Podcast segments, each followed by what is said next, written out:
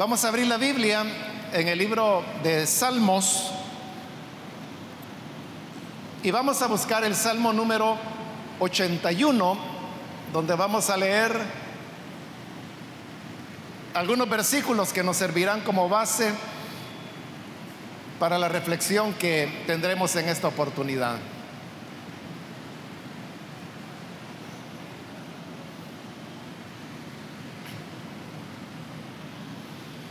Dice la palabra de Dios en el Salmo 81, versículo 13 en adelante. Si mi pueblo tan solo me escuchara, si Israel quisiera andar por mis caminos, cuán pronto sometería yo a sus enemigos y volvería mi mano contra sus adversarios. Los que aborrecen al Señor se rendirían ante Él, pero serían eternamente castigados. Y a ti te alimentaría con lo mejor del trigo, con miel de la peña te saciaría.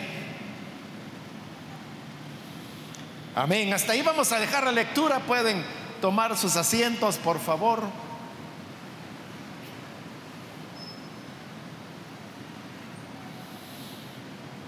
Hermanos, hemos leído este salmo que nos habla sobre la importancia de escuchar la palabra de Dios. Israel comenzó siendo una familia que por causa de una hambruna que vino, tuvieron que emigrar para refugiarse en Egipto. Cuando ellos llegaron allí eran apenas unas 70 personas, pero estando allí ellos comenzaron a multiplicarse y llegaron a ser un pueblo numeroso. Tan numeroso que los egipcios tuvieron temor de que los israelitas pudieran levantarse en contra de ellos o que en caso de alguna guerra los israelitas se aliaran con los enemigos de Egipto y así todo el imperio fuera destruido. Por eso ellos tomaron la decisión de comenzar a oprimirlos y es así como comenzó la esclavitud de Israel en Egipto, la cual duró aproximadamente unos 400 años. En todo ese tiempo, Israel se convirtió en una gran nación pero ellos seguían invocando el nombre de Dios porque querían ser libres. Ya no se trataba solamente del tema de la opresión y de la esclavitud, sino que además ahora el, el faraón había dado la orden de que todo hijo varón debería ser arrojado al río para terminar con su vida y así evitar que los israelitas continuaran multiplicándose. Cuando esto sucede, entonces Dios reacciona porque Él oye, Él escucha el clamor de su pueblo y decide libertarlos.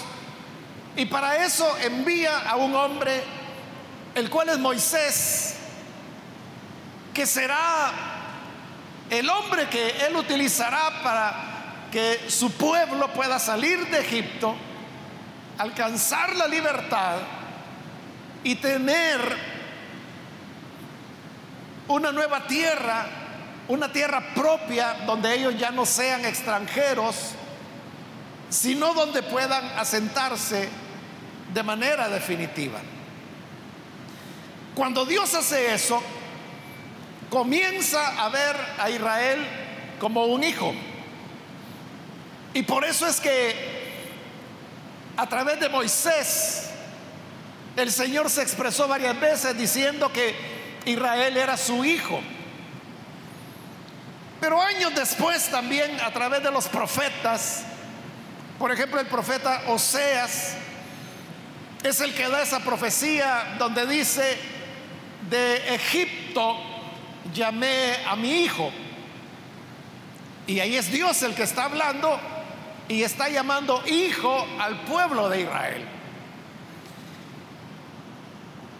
Como Dios está tomando a Israel como su hijo, Dios tiene planes para ellos y estos planes son grandes, son buenos, son maravillosos. Esto, hermanos, es igual que cualquier padre de familia o cualquier madre de familia que lo que anhela es lo mejor para sus hijos. Y aunque se trate de padres que tienen posibilidades económicas limitadas, dentro de esas limitaciones tratan de hacer lo mejor por sus hijos, de esforzarse para darle las bases para que ellos puedan llegar a tener un futuro mejor. El deseo de los padres es que a sus hijos, a sus hijas, les vaya bien, que puedan alcanzar niveles mucho más altos que los que ellos como padres pudieron alcanzar. Y usted sabe historias, muchas historias de padres, de madres, que se dedicaron a trabajar, se esforzaron, no descansaron, pero lo que querían era darle a sus hijos los estudios que quizás ellos no tuvieron para que sus hijos pudieran tener lo mejor. Pues de igual manera, cuando Dios toma a Israel por su pueblo, por su hijo, lo hace con las mejores intenciones, con los mejores planes. Estos planes habían sido anunciados a través de Moisés.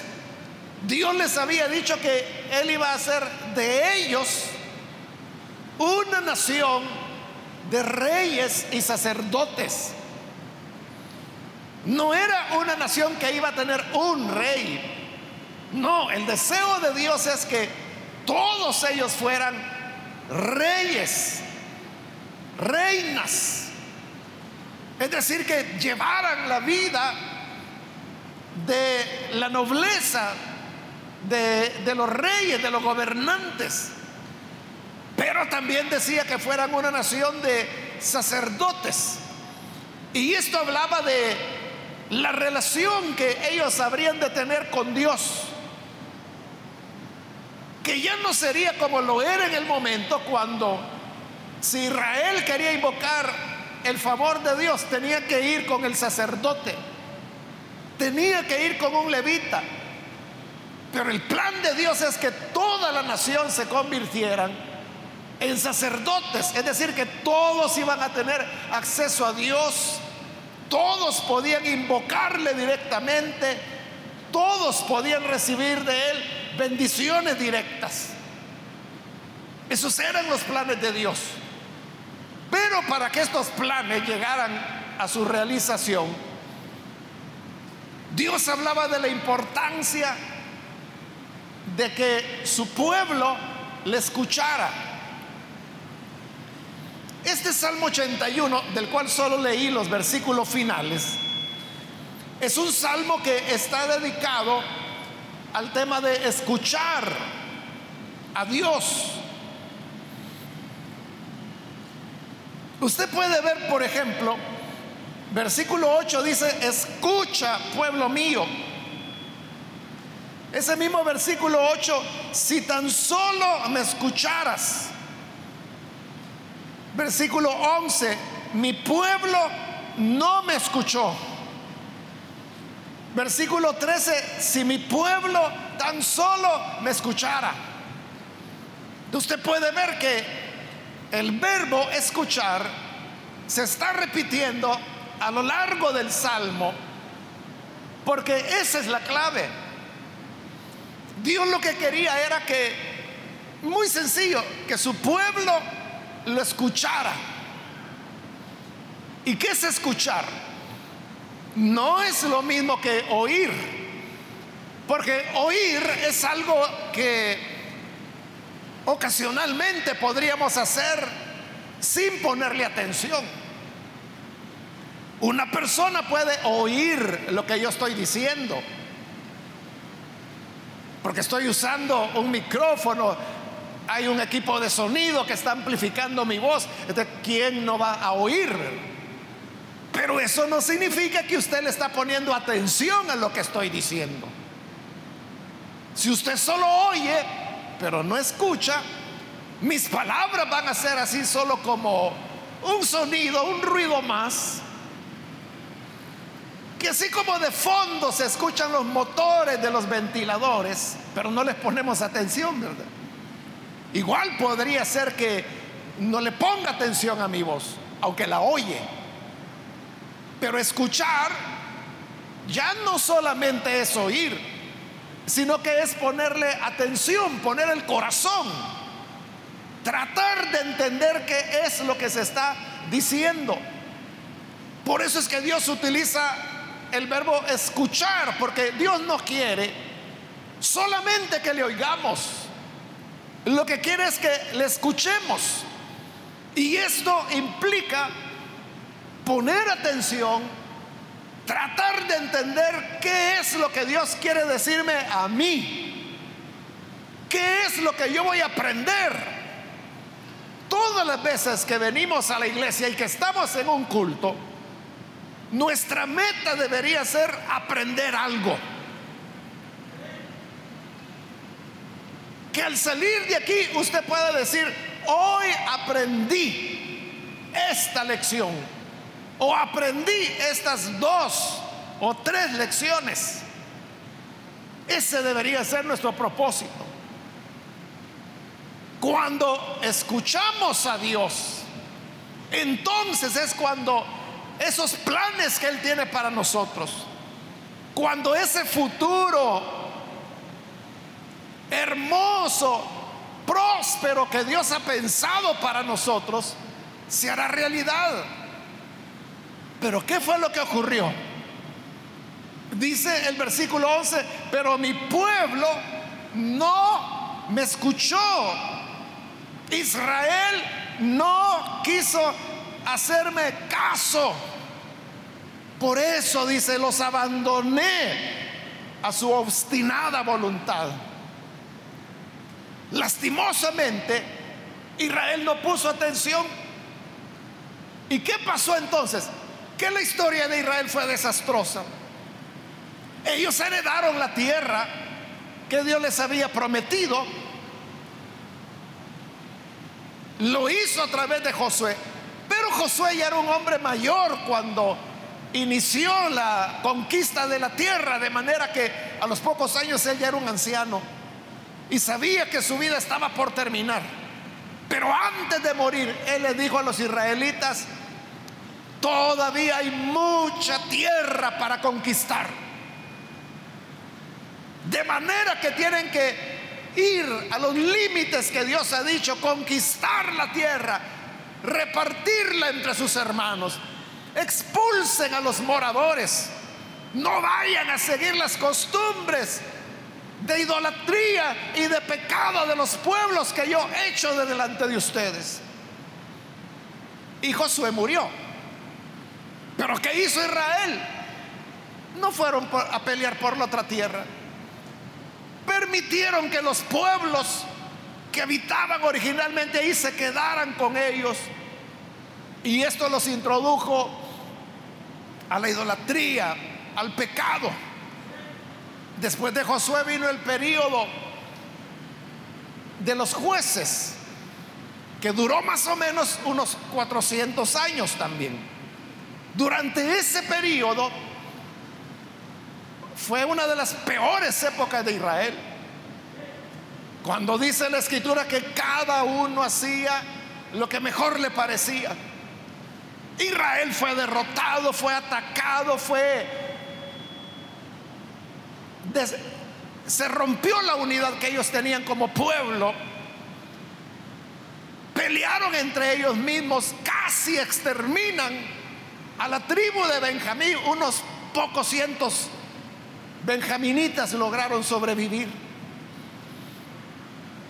Y luego viene ya el periodo de los reyes. Comienzan con Saúl, el cual resulta ser un rey malo. Luego viene David, que logra que el país salga adelante. Luego queda su hijo, Salomón, con lo cual Israel sigue viviendo su periodo de gloria. Parecía que habían alcanzado finalmente el deseo de Dios como padre para su hijo Israel. Pero luego Salomón al final de sus días no escucha a Dios, no sigue sus caminos, sino que comienza a desobedecer. Se vuelca a la idolatría. Y su hijo Roboán es el que cosecha las consecuencias porque el reino se divide en dos. Una división que no sería reparada jamás. Y luego cada quien por su lado. Pero cualquiera de los dos lados comenzó un proceso de deterioro. Reyes al cual peor. De repente aparecía un rey que sí quería escuchar a Dios y volvía el pueblo a la obediencia. Pero como no eran eternos, morían y luego venía un hijo que hacía todo lo contrario. Israel fue en el tiempo deteriorándose, perdiendo su fuerza, tuvo que afrontar sequías, hambrunas, guerras, enfermedades, terremotos, pestes, hasta que finalmente viene la deportación y se lo llevan prisioneros. Entonces uno se preguntaría, ¿para eso Dios lo sacó de Egipto? Esos eran los planes que Dios tenía para sus hijos. Obviamente, no, no, ese no era el plan de Dios. Entonces, ¿qué falló? Lo que Dios está diciendo en este salmo, mi pueblo no me escuchó. Israel no quiso hacerme caso. Pero ¿qué hubiera pasado, hermanos, si Israel hubiera escuchado? ¿Qué ocurriría si nosotros escucháramos a Dios? Es lo que dicen los versículos que hemos leído. Ahí dice el 13, si mi pueblo tan solo me escuchara, si mi pueblo, ahí está hablando de Israel, pero nosotros lo podemos tomar para hoy, para nosotros, porque somos el pueblo de Dios. Entonces Él dice, si mi pueblo tan solo me escuchara, Vea que Dios no está pidiendo nada extraordinario. Dios no está pidiendo que hagamos una cuestión increíble. No, dice, si tan solo, si tan solo me escucharan. Eso es todo lo que Dios espera. Que le escuchemos. Y como ya lo explicamos, escuchar es poner atención a su palabra oír su voz. Si tan solo me escucharan, si quisieran andar por mis caminos, dice Dios, cuán pronto sometería yo a sus enemigos. Volvería mi mano contra sus adversarios. A lo mejor usted no tiene enemigos ni adversarios así pues personas que, lo odien. Pudiera ser que sí, pudiera ser que no. Pero tenemos adversarios como todas las cosas que amenazan nuestra vida o nuestra salud o nuestra tranquilidad. Enfermedades, desempleo, accidentes, amenazas. Todas estas cosas son nuestros adversarios, tentaciones, peligros estos son nuestros enemigos, son nuestros adversarios. Pero Dios dice, si tan solo me hubieran escuchado, cuán pronto yo habría sometido a sus enemigos. Yo me hubiera encargado de sus adversarios. Pero el problema es que no quisimos, no quisimos escuchar al Señor. Hermanos, nosotros no tenemos ni idea de todo lo que Dios quisiera darnos, de todas las cosas con las cuales Él quiere favorecernos. Lo que hemos logrado hasta hoy. Usted puede decir, Dios ha sido bueno, yo estoy agradecido con Él. Es cierto, eso es verdad. Pero no sabe cuánto más hubiera podido recibir, hubiéramos podido tener si tan solo lo hubiéramos escuchado y hubiéramos andado en sus caminos. Seríamos indetenibles.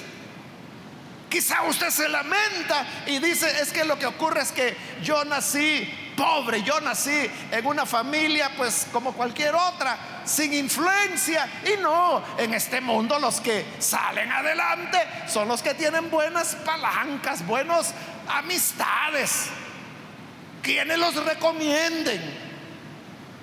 Pero ¿para qué quiere palancas y amistades? Cuando usted tiene un padre que es el Dios que hizo los cielos y la tierra y que quiere lo mejor para usted. Quiere lo más excelente. Este Dios que dice, mis planes para ustedes son planes de bien, no para mal. O como dice la escritura, cosas que ojos no vio, cosas que no subieron al entendimiento humano, son las que Dios ha preparado para ustedes. Ese pasaje normalmente las personas lo interpretan mal porque creen que se refiere al cielo. Cuando dice cosas que ojo no vio, ay, allá en el cielo hay calles de oro. Cosas que no subieron a la mente del hombre. No, si es que allá en el cielo, pero no está hablando del cielo. Lea bien el pasaje, ya sea en el Antiguo Testamento, que es donde aparece originalmente, o en las citas que se hacen en el Nuevo Testamento. Pero en ambos lugares usted verá que de lo que está hablando es de los planes que Dios tiene para sus hijos. Que son planes, como ahí dice, que el hombre ni los pudo haber concebido. Cosas que jamás subieron al corazón del hombre, cosas que ojo no vio, oído no vio. Es que no tienen ni idea de todo lo maravilloso y lo grande que Dios quiere hacer para ti. Esto es parecido a lo que ocurrió con David. El reinado de David en relación al de Saúl y a todo el periodo de los jueces que había habido en los siglos previos, hermano, fue una maravilla.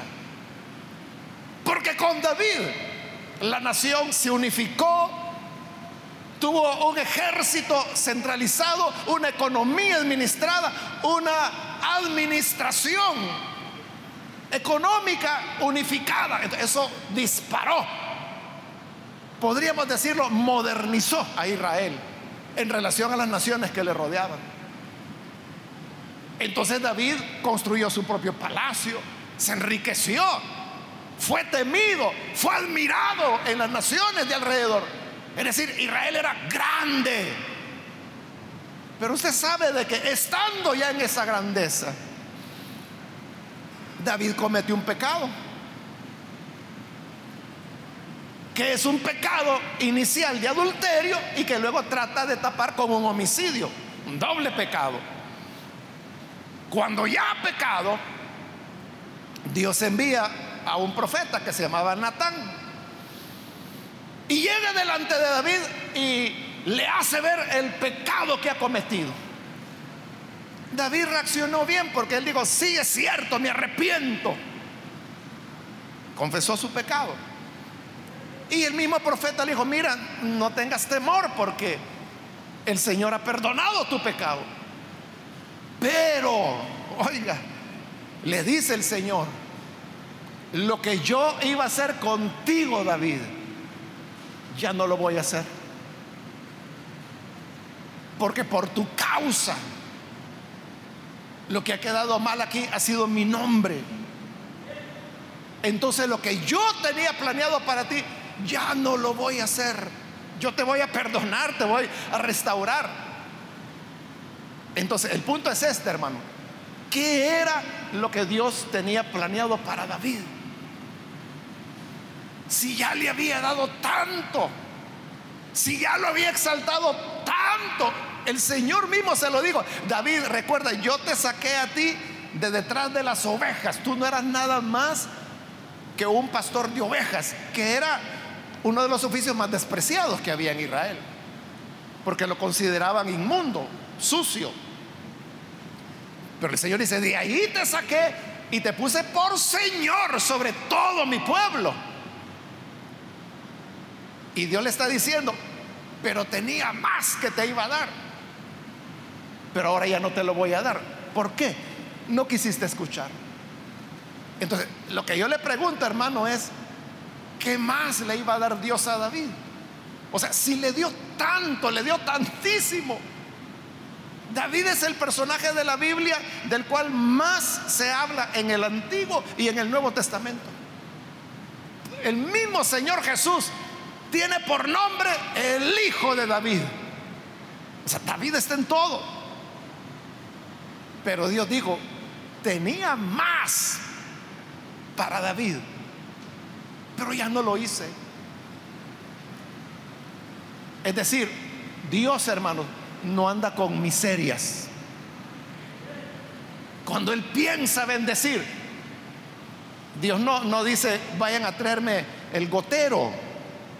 Dios no dice, tráiganme la cucharita más pequeña que le voy a dar bendición a este. Dios lo que dice es traigan el tonel, porque aquí está mi hijo y mi hija, lo voy a ungir de mi bendición. Así es Dios. Generoso, abundante. Pero dijo de David, no, ya no, ya no lo voy a hacer. Y no lo hizo Dios. Nunca vamos a saber qué era todo lo que Dios tenía para David, porque David lo echó a perder. ¿Por qué? No lo escuchó.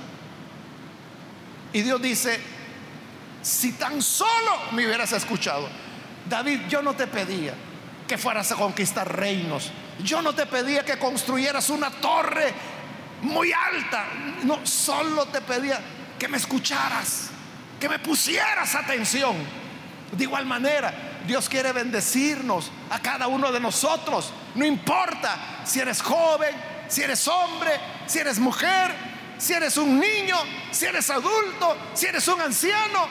¿Cuál es tu origen? No importa. Dios quiere bendecirte con las bendiciones del cielo. O como dice aquí en el Salmo, alimentarte con lo mejor del trigo. Con miel de la peña te saciaría. No te daría una cucharadita de miel. Hasta que te sacies, hasta que te bañes en miel si quieres. Porque Dios es generoso. Dios da abundantemente. Solo escúchame. Tan solo eso, tan solo que me escuches. No te pido otra cosa. No te pido que escribas una enciclopedia, no te pido que escales el monte más alto, no te pido que hagas siete ayunos seguidos, tan solo, tan solo, que me oigas, que me escuches. Y entonces, muy pronto yo sometería a tus enemigos.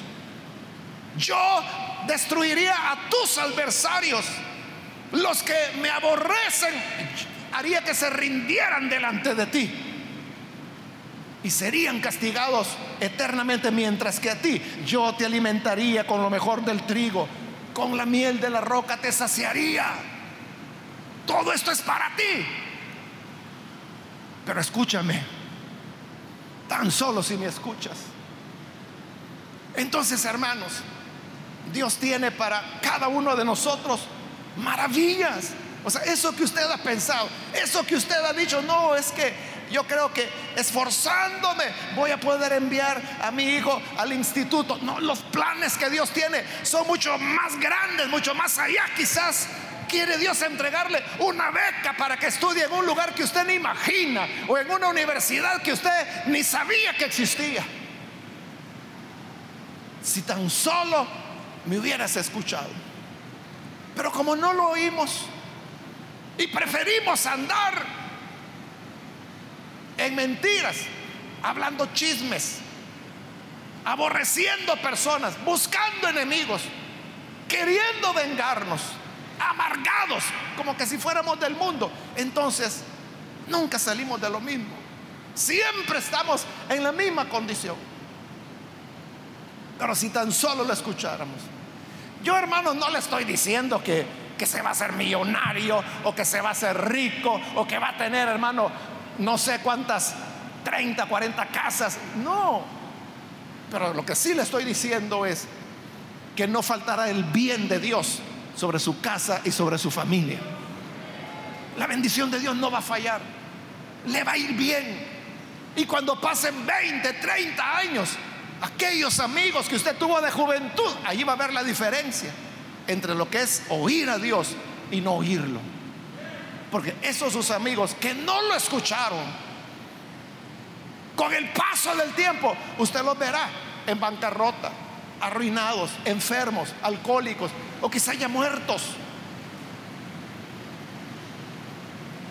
Cuando tengo oportunidad de platicar con jóvenes o señoritas que viven o han vivido en zonas así peligrosas, yo siempre tengo esa curiosidad de decirles, mira, le digo, ¿y los compañeros que tuviste de escuela? ¿A dónde están? ¿Muertos? ¿Presos? ¿Lesionados? ¿O desaparecidos? Y ellos son los únicos sobrevivientes de, de esa época. Me dice, no, si mi mejor amiga, ella desapareció, saber. Ah, la fulana, esa se metió, es amante de el líder de la pandilla de no sé dónde. No se supo de ella, desapareció, la familia nunca la encontró, la andaban buscando. Y lo que les dijeron fue, mire, no ande buscando, no se meten problemas, así de que ya las cosas, ya no esté alborotando nada, cállese. Si tan solo escuchamos a Dios, es lo que le digo. Quizás no va a llegar a usted a ser dueño de una cadena de hoteles, pero la vida, la integridad de su familia, la salud, la educación, techos bajo el cual abrigarse, ahí estarán. Porque los planes que Dios tiene para sus hijos son para bien, son para bendición. Entonces, tan solo oigamos su palabra. Oigamos, seamos atentos a la palabra. Andemos en sus caminos y veremos la mano de Dios obrando a nuestro favor. Amén, hermanos. Gloria a Dios. Vamos a cerrar nuestros ojos. Y antes de orar, yo quiero invitar a las personas que todavía no han recibido al Señor Jesús. Pero usted ha escuchado hoy la palabra y se da cuenta de que Dios tiene preparada para usted una vida plena, una vida plena. Dios lo va a bendecir de muchas maneras. Lo más importante es que usted tendrá una paz en su corazón, que nada ni nadie podrá alterar, porque esa es la paz que Dios da. Y cuando Él la da, nada puede perturbarnos, nadie puede alterarnos. Si usted quiere recibir a Jesús, yo quiero invitarle para que en este momento usted reciba al Hijo de Dios. Si quiere hacerlo, ahí en el lugar donde se encuentra, póngase en pie para que podamos orar por usted. ¿Hay alguna persona, algún amigo o amiga que necesita venir para recibir a Jesús? Póngase en pie, por favor. Queremos orar por usted. Aquí es donde comienza la bendición. Y es que cuando usted se entrega a Cristo, la bienvenida es que le perdona los pecados. Usted alcanza la paz en relación a lo que fue su pasado y aquí comienza una nueva etapa de su vida. ¿Quiere ese perdón? Póngase en pie. Donde quiera que se encuentre, póngase en pie. Hoy es la oportunidad para hacerlo. Hoy es cuando Jesús le está invitando. Muy bien, aquí hay una persona, que Dios la bendiga. Alguien más que necesita recibir al, al Señor Jesús. ¿Puede ponerse en pie? Muy bien, aquí adelante hay otra persona, que Dios la bendiga. Alguien más que quiere esta bendición del Señor. Queremos orar por usted. ¿Hay alguien más? Aquí este niño, hermano, por favor. Gracias. Bien, aquí hay un niño también, que Dios lo bendiga. Alguien más que necesita venir al Señor, puede ponerse en pie. Y vamos a orar por usted. Otra persona más. Si usted se encuentra allá afuera en el parqueo, en la parte de arriba, donde quiera que se encuentre, pero si su necesidad es venir al Hijo de Dios. Póngase en pie en este momento porque queremos orar por usted. También quiero invitar si hay hermanos o hermanas que se han alejado del Señor y hoy necesitan reconciliarse. También puede ponerse en pie para que le incluyamos en esta oración. Muy bien, aquí hay una persona, que Dios lo bendiga. Alguien más, aquí adelante hay otra persona, Dios la bendiga. Alguien más que necesita reconciliarse con el Señor. Puede ponerse en pie. Muy bien, ahí atrás hay otra persona. Dios lo bendiga. Alguien más. Muy bien, de este lado hay otra persona. Que Dios la bendiga. Alguien más que necesita hoy venir para reconciliarse con el Señor. Venga. Que el Señor le está esperando con brazos abiertos y recuerde que Él tiene planes maravillosos para usted. Cosas que ojos no vio, ni oído oyó, ni jamás se le ocurrieron al ser humano. Son las que Dios tiene preparadas para usted. ¿Alguien más? Vamos a orar en este momento entonces. Pero si hay alguien más que necesita venir a Jesús por primera vez o se reconcilia, Póngase en pie ahora porque esa es ya la última invitación que hice. Muy bien, aquí hay una joven también, que Dios la bendiga.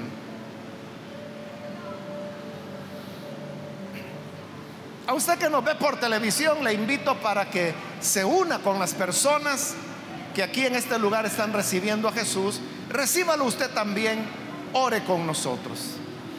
Señor, gracias te damos por los planes maravillosos que tú tienes para nosotros, que son planes de bendición, son planes de abundancia, son planes de bien.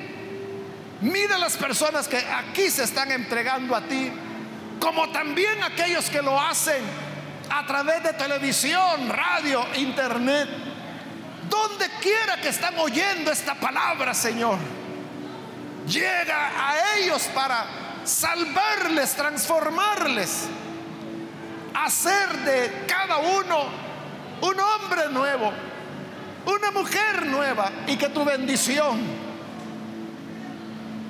se derrame generosamente en sus vidas para que tú los acompañes cada paso, cada mes, cada año, cada día. Que tú estés al lado de ellos para darles la bendición que tú, Señor, has planeado. Gracias por tu generosidad, por tu bondad, por el gran amor con que nos has amado. Bendice, Señor, a todos los que son tu pueblo y tus elegidos. En el nombre de Jesús, nuestro Salvador, lo pedimos. Amén y amén.